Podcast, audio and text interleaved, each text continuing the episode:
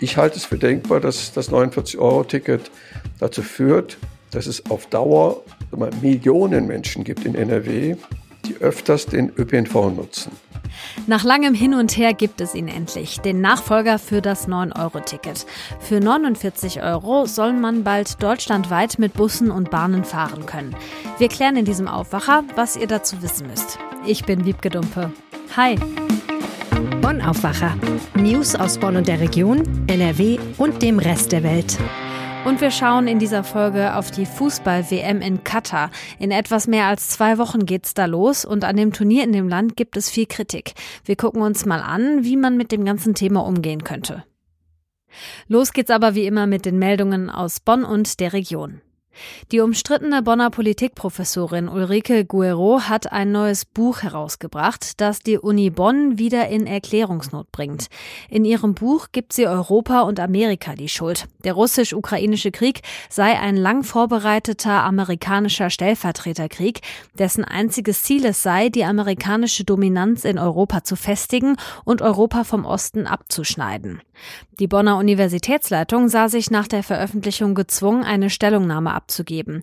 Dazu heißt es im ersten Satz, dass die Uni den völkerrechtswidrigen Angriffskrieg Russlands auf das schärfste verurteile und stellt damit eine deutlich andere Ansicht dar als ihre Professorin. Dass sich die Stellungnahme auf Guerreau bezieht, ist aus Unikreisen zu hören. Unisprecher Andreas Archut will das aber, Zitat, weder bestätigen noch verneinen, weil Personalangelegenheiten der Verschwiegenheit unterliegen. Guero selbst ist für Fragen zurzeit nicht erreichbar, weil sie krankgeschrieben ist. Guerreau ist mit ihren Äußerungen zur Corona-Pandemie und zum Krieg in der Ukraine schon mehrfach in die Kritik geraten. Auch das Studierendenparlament hatte sich zuletzt an die Hochschulleitung gewandt, da die Beiträge von Guerreau ihrer Ansicht nach im direkten Widerspruch mit dem Selbstverständnis der Uni stünden und dem Ruf der Hochschule schaden würden. Direktor Hoch solle sich daher von der Professorin distanzieren. Die Uni Bonn sagt, sie wolle Verdachtsfälle von wissenschaftlichem Fehlverhalten prüfen. Die Bonner Feuerwehr kommt immer später zu ihren Einsätzen und hält insgesamt die gesteckten Ziele nicht ein. Das zeigt der Zwischenbericht des Brandschutzbedarfsplans, der nun vorgestellt wurde. Dem will man mit Ampelschaltungen mehr Personal und Fahrzeugen entgegenwirken. Es gibt aber auch gute Nachrichten. Offenbar haben Umweltspuren positive Auswirkungen und auch die Rettungswege halten die Bonner besser frei als noch vor einigen Jahren. Wenn jemand aus einem brennenden Haus oder als Unfallopfer aus einem Auto gerettet werden muss, können Sekunden über Leben und Tod entscheiden. Deshalb gibt es Schutzziele, die erreicht werden müssen. Bei der Bonner Feuerwehr sollen in 80 Prozent der Einsätze acht Minuten nach der Alarmierung zehn Einsatzkräfte vor Ort sein. Im Vergleich zu anderen Städten ist das ein niedriger Wert, denn vielerorts gelten 90 Prozent als Ziel. Perspektivisch will man das auch in Bonn anstreben. Im Schnitt lag der Erreichungsgrad 2012 bis 2017 bei 72 Prozent. 2019 verbesserte er sich auf 76 Prozent. Aber 2021 ist er wieder auf 74 Prozent gesunken. Sorgen bereiten der Feuerwehr die anstehenden Großbaustellen wie der Tausendfüßler, das Endenicher Ei oder die Reuterstraße. Sie würden erhebliche Auswirkungen auf den Verkehrsfluss haben, was auch die Feuerwehrautos ins Stocken bringt. Bonner Bürger sind besonders unzufrieden mit ihren Bürger- und Meldeämtern, so lautet das Ergebnis einer Auswertung des Verbraucherschutzvereins Berlin-Brandenburg. Herangezogen wurden dafür Bewertungen im Internet bei der Suchmaschine Google. Behördengänge sind zwar grundsätzlich nicht sehr beliebt, Bonn landet in der Auswertung von 40 deutschen Städten, aber mit einem Schnitt von 2,73 von fünf möglichen Sternen bundesweit auf dem vorletzten Platz. Schlechter schnitt demnach nur die Stadt Mönchengladbach ab. Mit knapp 300 Bewertungen für Bonn ist die Aussagekraft des Rankings allerdings begrenzt. Darüber hinaus fließen auch ältere Bewertungen mit ein in die Durchschnittsnote. Allerdings hatte sich Bonn nach Aussage des Vereins zuletzt sogar leicht verschlechtert. Die Stadtverwaltung bezeichnet die Auflistung indes als unseriös. Sie sei nicht aussagekräftig und decke sich nicht mit den Erkenntnissen aus dem eigenen Controlling und Beschwerdemanagement. So erhalte die Verwaltung viel positives Feedback, zum Beispiel per E-Mail. Am Feedback-Terminal, das sich seit Januar im Stadthaus befindet, sei bei 70 Prozent der abgegebenen Stimmen sehr zufrieden ausgewählt worden. Und von Bonn und der Region aus könnt ihr natürlich mit dem 49-Euro-Ticket durch ganz Deutschland fahren, denn das ist beschlossene Sache. Wir bekommen das sogenannte Deutschland-Ticket. Und das war ja ein Ring um die Finanzierung bei Bund und Ländern. Jetzt haben sie sich dann darauf geeinigt, wie sie das machen wollen. Und klar, ne, 49 Euro, das ist immer noch nicht so günstig wie das 9-Euro-Ticket. Und für manche wird es sich auch einfach nicht lohnen. Aber für viele andere wird es eben schon Vorteile haben. Was ihr rund um das Ticket wissen müsst, das kläre ich jetzt mit dem RP Wirtschaftschefreporter Reinhard Kowalewski. Hallo Reinhard. Ja, ich grüße dich. Das 9-Euro-Ticket, das haben zwischen Juni und August 52 Millionen Menschen gekauft und rund 10 Millionen haben ihre Bus- und Bahnabos in 9-Euro-Abos umgewandelt. Wer das hatte, konnte in ganz Deutschland mit Bussen und Bahnen und Regionalzügen fahren. So soll das ja jetzt beim 49-Euro-Ticket auch laufen. Vielleicht können wir direkt am Anfang mal klären, wer wird von diesem Nachfolger, also von diesem 49-Euro-Ticket denn besonders profitieren? Ja, ich sehe zwei Gruppen. Das eine sind natürlich alle die, die jetzt schon ein Abo haben, das aber in der Regel 20, 30, 40 Euro teurer ist. Also es sparen alle diejenigen, die jetzt schon ein Abo haben, abgesehen von wenigen Ausnahmen, wenn Leute nur eine sehr kurze Strecke fahren. Da gibt's manchmal Abos, die kosten auch nur so rund 50 Euro oder etwas drüber. So, die zweite Gruppe sind alle die, die sich überlegen, gelegentlich mal unterwegs zu sein. Denen war das bisher alles zu teuer und zu anstrengend, vielleicht auch immer Einzelfahrscheine zu kaufen.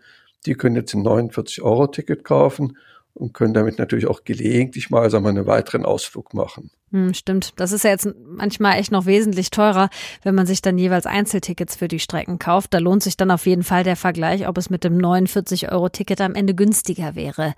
Ab wann soll es denn das neue Ticket hier geben? Eigentlich war gehofft worden 1. Januar. Ich vermute mal, das wird sich jetzt nur ein, zwei Monate hinziehen. Der Bundesverkehrsminister Herr Wissing hat uns ein Interview gegeben, wo er andeutet, dass er glaubt, es klappt nicht ganz so schnell. Das liegt daran, dass die ganzen Verkehrsunternehmen sind ja noch nicht so komplett digitalisiert. Die müssen also noch ganz die ganzen Systeme umstellen. Auch im Gespräch mit uns merkt man bei den NRW-Verkehrsverbünden, dass die sagen, ja, da haben viele Kunden noch die alten Abokarten, die können wir gar nicht in wenigen Wochen umtauschen. Na gut, dann gelten notfalls die alten Abokarten weiter und die Leute kriegen ein bisschen Geld zurück. Also ist nicht ganz so einfach. Ich schätze mal, im Februar oder März geht's richtig los. Also soll man das Ticket dann am Ende nur digital kaufen können oder wie sieht's aus? Der Bundesverkehrsminister will, dass es eigentlich nur digital verkauft werden kann. In der Realität wird das anders sein. Also Viele Verkehrsfirmen werden wahrscheinlich für ein paar Monate auch Einzelkarten verkaufen. Ähm, der Verkehrsverbund Rhein-Ruhr ist der größte Verbund von NRW, aber auch von ganz Deutschland. Der sagt aber, wir werden das über die App verkaufen. Die Deutsche Bahn, die hat auch eine App, die können natürlich auch das 49-Euro-Ticket verkaufen. Und die Chefin des Hamburger Verkehrsverbundes hat jetzt in einem Interview gesagt, naja, wenn wir einen Einheitspreis in ganz Deutschland haben, können wir eigentlich als Hamburger das 49-Euro-Ticket auch bundesweit verkaufen. Die hat natürlich völlig recht. Also es wird je nachdem da auch einen Wettbewerb der Verkehrsverbünde untereinander geben. Also die kommen alle unter Druck. Sie müssen ein digitales Produkt verkaufen, sonst werden sie so langsam den Markt verlassen müssen. Okay, da müssen wir also noch ein bisschen abwarten, wie das dann genau laufen wird. Wenn ich jetzt so ein 49-Euro-Ticket habe und damit jeden Tag zur Arbeit fahren will, hat das dann eigentlich auch steuerlich irgendwelche Vorteile für mich? Ja, also wir haben ja grundsätzlich die sogenannte Entfernungspauschale. Die kann man in der Steuererklärung angeben, egal mit welchem Verkehrsmittel man fährt. Also wenn ich zum Beispiel von Köln nach Düsseldorf fahre, das sind so um die 50 Kilometer, kann ich eben entsprechend die Pauschale ansetzen. Wenn aber jetzt der Nahverkehr immer billiger wird, habe ich indirekten steuerlichen Vorteil, der je nachdem 100 Euro im Monat sein kann. Also wenn ich gut Verdiener bin und einen hohen Steuersatz habe. Ja, das ist einfach so. Mal angenommen, du würdest zu Fuß gehen, kannst auch die Entfernungspauschale angeben oder, mit, oder wenn du mit dem Fahrrad fährst, obwohl du an sich nur ganz niedrige Kosten hast. Hm, stimmt. Du hast ja vorhin schon mal angedeutet, dass es einen Konkurrenzkampf geben könnte zwischen den Verkehrsverbünden. Also wenn das Ticket ja eh für ganz Deutschland gilt und man auch einfach in den nächsten Verkehrsverbund reinfahren kann, ohne dafür ein extra Verkehrsverbund übergreifendes Ticket oder so zu haben. Sind dann diese Verkehrsverbünde, die wir überall haben, nicht überflüssig? Ja, ich glaube, dass die Verbünde sagen wir, ihre bisher sehr wichtige Rolle verlieren. Wenn es ein einheitliches Ticket gibt für, die, für ganz Deutschland, das sagen wir, sehr große Teile der Menschen nutzen, die unterwegs sind, dann brauchst du an sich den Verkehrsverbund als reines Tarifpaket nicht mehr so sehr. Du brauchst allerdings die lokalen Verkehrsfirmen, um Busse und Bahnen in den Städten zu organisieren. Und du brauchst auch Verkehrsverbünde, um die S-Bahn zu organisieren. Also zum Beispiel die, der VRR organisiert die ganz großen S-Bahn-Strecken in NRW zusammen mit dem VRS. Also sie werden nicht verschwinden, aber sie verlieren stark an Bedeutung. Was denkst du persönlich denn über das 49-Euro-Ticket? Wird das mehr Leute in die öffentlichen Verkehrsmittel ziehen? Und ist es auch ein guter Weg, um die Menschen jetzt gerade in der Krise zu entlasten? Ähm, das 49-Euro-Ticket finde ich gut, weil ich glaube, es wird viele Leute dazu bringen, das öfter auszuprobieren. Also es wird Leute so ein bisschen beweglich machen. Also die ganzen Pendler, also es sind ja Millionen Menschen in NRW unterwegs, die praktisch täglich mit dem Auto zur Arbeit fahren. Und wenn die so ein günstiges Angebot haben, glaube ich, dass viele sich das kaufen und dann eben, wenn mal schönes Wetter ist, fahren sie mit dem Fahrrad zur S-Bahn und wenn wieder schlechtes Wetter ist, fahren sie mit dem Auto. Also damit könntest du das Klima schon sehr entlasten. Und sowas machen die Leute nicht, wenn ein Abo 100 oder 150 Euro kostet. Ich halte es für denkbar, dass das 49-Euro-Ticket dazu führt, dass es auf Dauer Millionen Menschen gibt in NRW, die öfters den ÖPNV nutzen. Insbesondere, wenn man dann eben sagt, okay, 49 Euro für ganz Deutschland, für alle Kunden. Dann machen wir vielleicht 39 Euro für die Studenten oder für die Azubis und vielleicht auch für Menschen, die wenig Geld haben. Also dass man da eine gewisse soziale Anreizfunktion noch einpackt. Also ich glaube schon, dass du für, durch einfache Tickets eine Einreizfunktion äh, aufbaust, dass Menschen das öfters nutzen. Das 49-Euro-Ticket. Es kommt. Wann genau, steht noch nicht fest. Angepeilt ist der 1. Januar, aber es sind noch ein paar Details zu klären. Die Hintergrundinfos zu dem Thema hatte Reinhard Kowalewski. Danke dir. Ja, vielen Dank. So Leute, Hand aufs Herz. Wer von euch hat Bock auf die Fußball-WM in 16 Tagen? Mich ganz persönlich kriegt man damit nicht. Aber ich kann eingefleischte Fußballfans natürlich schon verstehen, wenn sie sagen, ich will mir diese WM anschauen, weil ich liebe Fußball. Aber wie geht man denn jetzt mit Katar um? Darauf schauen wir jetzt mal ein bisschen ausführlicher mit RP-Politikchef Martin Kessler. Denn klar ist ja, Trotz aller Kritik daran wird diese Fußball-WM in etwas mehr als zwei Wochen stattfinden.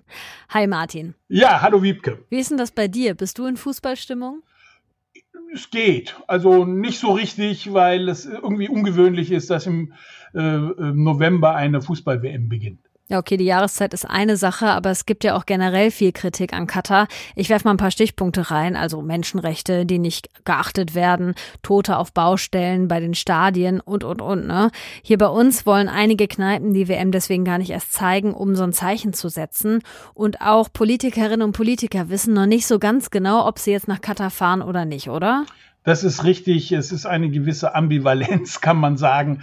Ähm, Katar ist der Gastgeber und er gilt bei uns als Gastgeber, der nicht so richtig erwünscht ist, weil natürlich auch viele Dinge in Katar selber schlecht sind. Aber ich finde, ähm, Deutschland hat sich entschlossen, die, das Turnier nicht zu boykottieren. Und insofern sollte man auch in gewisser Weise die Gastgeberrolle Katars anerkennen. Wenn jetzt ein Politiker oder eine Politikerin dahin fährt, um sich ein Spiel anzuschauen in Katar, muss dann deiner Meinung nach mit dem erhobenen Zeigefinger auch auf die ganzen Missstände hingewiesen werden? Ja, also ich finde, wenn es so verkrampft ist und wenn es bei jeder Gelegenheit geäußert wird, dann finde ich das ich das falsch. Aber ähm, wenn man hinfährt, wenn man als Politiker, Politikerin hinfährt, dann äh, sollte man zumindest ähm, das im Bewusstsein haben, dass hier nicht alles ähm, Gold ist, was äh, glänzt. Ich finde, die Bundesinnenministerin hat das ganz gut gemacht. Sie hat es klar angesprochen. Gerade die Rechte von Homosexuellen, von Frauen werden nicht geachtet ähm, in diesem Land oder zumindest nicht ausreichend geachtet in diesem Land. Und das darf und soll man thematisieren, aber man soll es auch nicht an jeder Gelegenheit dann anbringen. Ich meine, irgendwo steht dann auch der Fußball im Mittelpunkt. Was denkst du, fährt der Kanzler hin? Äh, das ist eine gute Frage. Äh, in meinem Stück schreibe ich, ähm, es ist nicht verkehrt, wenn er hinfährt, wenn Deutschland im Finale steht. Also ich glaube, wenn Deutschland in der Vorrunde ausscheidet, dann hat sich das von alleine ergeben. Aber wenn, wenn Deutschland im Finale steht, finde ich es schon in Ordnung, wenn er hinfährt. Katar ist ja wegen anderer Dinge gerade auch im Gespräch. Stichpunkt Energiekrise und Flüssiggas. Denn da ist der Wüstenstaat ja jetzt ein deutscher Partner. Ich finde das irgendwie total schwierig und sehe da ja so ein bisschen Widersprüche. Also wir brauchen die Zusammenarbeit, wir wollen aber diese WM in dem Land nicht, also haben da ein Problem mit, finde ich irgendwie total schwierig. Ja, das ist eben halt so diese Widersprüche, die sich da auftun. Katar ist der wichtigste, der größte Flüssiggasexporteur der Welt und wir sind froh, dass sich, ähm, sich da neue Geschäftsmöglichkeiten ähm, auftun. Hier ist es die, wirklich die schiere Notwendigkeit und der Bundeswirtschaftsminister ist ja extra hin hingefahren, hat sogar einen Diener gemacht, auch wenn er das abstreitet. Das war vielleicht unnötig. Aber ähm, Katar ist als Wirtschaftspartner auf jeden Fall äh, wichtig und wir können im Augenblick unsere Gasversorgung ohne Katar nicht sicherstellen, wenn wir es überhaupt sicherstellen können. Und insofern ist es, finde ich, auch ein bisschen heuchlerisch, dann auf der einen Seite zu sagen, also ihr Gas nehmen wir gerne aber sonst seid ihr ganz böse und ähm, äh, wir wollen mit euch nichts zu tun haben. Ich finde, dann muss man auch dazu stehen. Ich finde, man soll es ansprechen. Auch die Deutschen sind nicht in allen Dingen fehlerfrei, auch innerhalb der Demokratie nicht fehlerfrei. Auch da hat es eine Zeit lang gedauert, bis Frauenrechte, Homosexuellenrechte und so weiter durchgesetzt wurden. Da darf man nicht zu pharisäerhaft sein. So eine Fußball-WM ist ja auch immer Werbung für den Gastgeber und Katar will auch mehr Touristen und Touristinnen aus dem Westen irgendwie ins Land locken und sich gut präsentieren. Meinst du, wir schauen nach der WM auch irgendwie ganz anders auf das Land? Ich glaube ja. Also bei mir ist schon, hat sich der Blick schon verändert, wenn man sich intensiver mit diesem Land einfach beschäftigt. Dann sieht man, dass, sag mal so, die Stereotypen dann eben doch nicht ganz so stimmen. Zum Beispiel verbessert sich das eine oder andere. Die Frauenrechte haben sich verbessert. Es werden auch keine Homosexuellen hingerichtet. Ich, ich weiß auch nicht jetzt von irgendwelchen Peitschenhieben, aber okay, ich meine, das ist, das ist schon etwas absurd, wenn wir darüber reden müssen. Also es ist sicherlich nicht gut aber es ist auch nicht so, dass es schlechter wird oder gleich bleibt, sondern die Regierung in Katar zeigt sich durchaus reformfreudig und versucht das ein oder andere äh, zu verbessern innerhalb natürlich des Herrscherrahmens. Der darf natürlich in keiner in keinem Fall ähm, irgendwie angetastet werden. Aber ich denke mir schon, dass auch von den Kataris und von der katarischen Regierung abhängt, wie sich das Land präsentiert. Wenn es deutlich wird, dass da doch mehr Reformen möglich sind, als es im Augenblick scheint, dann denke ich auch, dass sich die ähm, Sichtweise auf Katar verändert. Sagt Martin Kessler, Politikchef bei der Rheinischen Post. Danke für deine Perspektive. Danke. Wiebke. Das hier könnt ihr heute und übers Wochenende mal im Blick behalten. Die Außenministerinnen und Außenminister der sieben wichtigsten Industrienationen treffen sich heute nochmal in Münster. Seit gestern sprechen sie da unter anderem über die Folgen des Kriegs in der Ukraine und wie auch mit China und dem Iran umgegangen werden soll. Bundeskanzler Scholz trifft sich in China heute unter anderem mit Staatschef Xi Jinping. Bei den Gesprächen geht es vor allem um die deutsch-chinesischen Beziehungen, den Ukraine-Konflikt und um den Umgang mit Taiwan. Außerdem sollen die Menschenrechte Thema sein. Scholz hatte vor seiner Abreise in der Frankfurter Allgemeinen Zeitung einen Kurswechsel im Umgang mit China angekündigt. An der Reise von Kanzler Scholz gibt es auch Kritik, unter anderem, weil sie zwei Wochen nach dem Parteitag stattfindet, bei dem sich Staatschef Xi Jinping mehr Macht gesichert hat. In Ägypten geht am Sonntag die Weltklimakonferenz los. Zwei Wochen lang sprechen dann Vertreterinnen und Vertreter aus Ländern auf der ganzen Welt darüber, was konkret für mehr Klimaschutz gemacht werden muss. Der Fokus liegt auf der praktischen Umsetzung des Ausstiegs aus Kohle, Gas und Öl. Der wurde auf der letzten Klimakonferenz 2021 beschlossen. Wie immer am Freitag kommt noch ein Tipp aus unserer Kulturredaktion. Heute hat den Wolfram Görz für euch und es wird musikalisch. Können Dirigenten ins Delirium geraten? Diese etwas seltsam anmutende Frage beantworte ich in meinen Kulturtipps wie folgt. Ja. Wenn Sie nämlich den großartigen Delirienwalzer von Johann Strauss aufführen. Dieses Werk ist dem Wahnsinn und den Halluzinationen ziemlich nahe, natürlich mit Absicht, und Herbert von Karajan dirigierte seine Berliner Philharmoniker einmal so, als müsse die Erlebnisintensität eines Delirs noch gesteigert werden. Davon gibt es ein eindrucksvolles Video. So dann erinnere ich an die wunderbare brasilianische Jazz- und Bossa Nova-Sängerin Elis Regina, der vor 50 Jahren einmal eine ganze Sendung in der ARD gewidmet war. Was damals noch im Fernsehen möglich war, köstlich.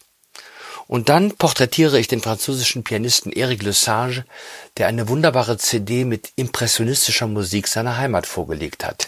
Ihr vielsagender Titel Hängende Gärten. Den kompletten Kulturtipp von Wolfram Görz findet ihr auf rp-online.de.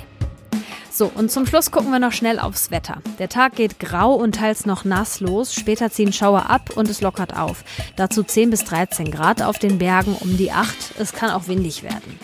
Das Wochenende bleibt ähnlich herbstlich durchwachsen, Samstag so ähnlich wie heute und der Sonntag wird noch was grauer, soll laut deutschem Wetterdienst aber trocken bleiben. Das war der Aufwacher am 4. November 2022. Ich bin Wiebke Dumpe und ich sage Tschüss und schönes Wochenende euch. Mehr Nachrichten aus Bonn und der Region gibt's jederzeit beim Generalanzeiger. Schaut vorbei auf ga.de.